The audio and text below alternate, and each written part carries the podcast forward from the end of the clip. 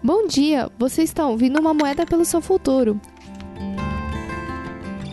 Hoje é dia 11 de junho de 2021 e a carta de hoje é Deméter. Deméter, cujo nome significa porta de entrada para o feminino misterioso, foi adorada como a grande deusa muito tempo antes de que os gregos patriarcais conquistarem os povos que adoravam a deusa, que agora é a Grécia, e impusessem seu panteão olímpico dominado por deuses masculinos. Como grande deusa, Deméter é conhecida por criar a agricultura, por instituir a ordem social e por seus ritos de mistério em Elísios.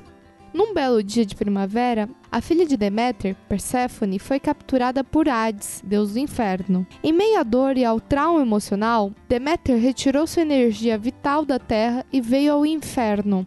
Zeus persuadiu Hades para devolver Perséfone a Deméter. Para induzir Perséfone a ficar, pois ninguém pode voltar do inferno depois de comer o alimento dos mortos, Hades deu a ela uma romã e ela comeu seis sementes. Assim, foi-lhe permitido voltar para Deméter durante seis meses do ano. Os outros ela passava com Hades no inferno.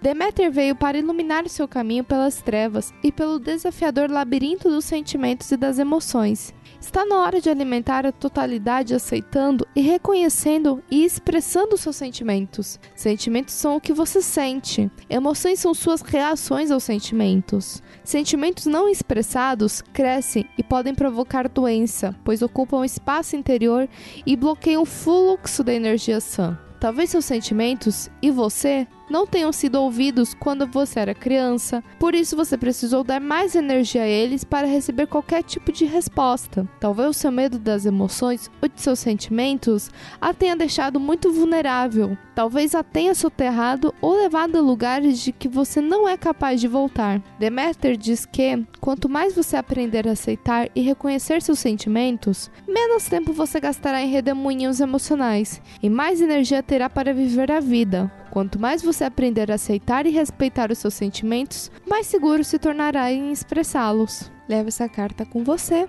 Que tenha um ótimo dia. Nos vemos amanhã.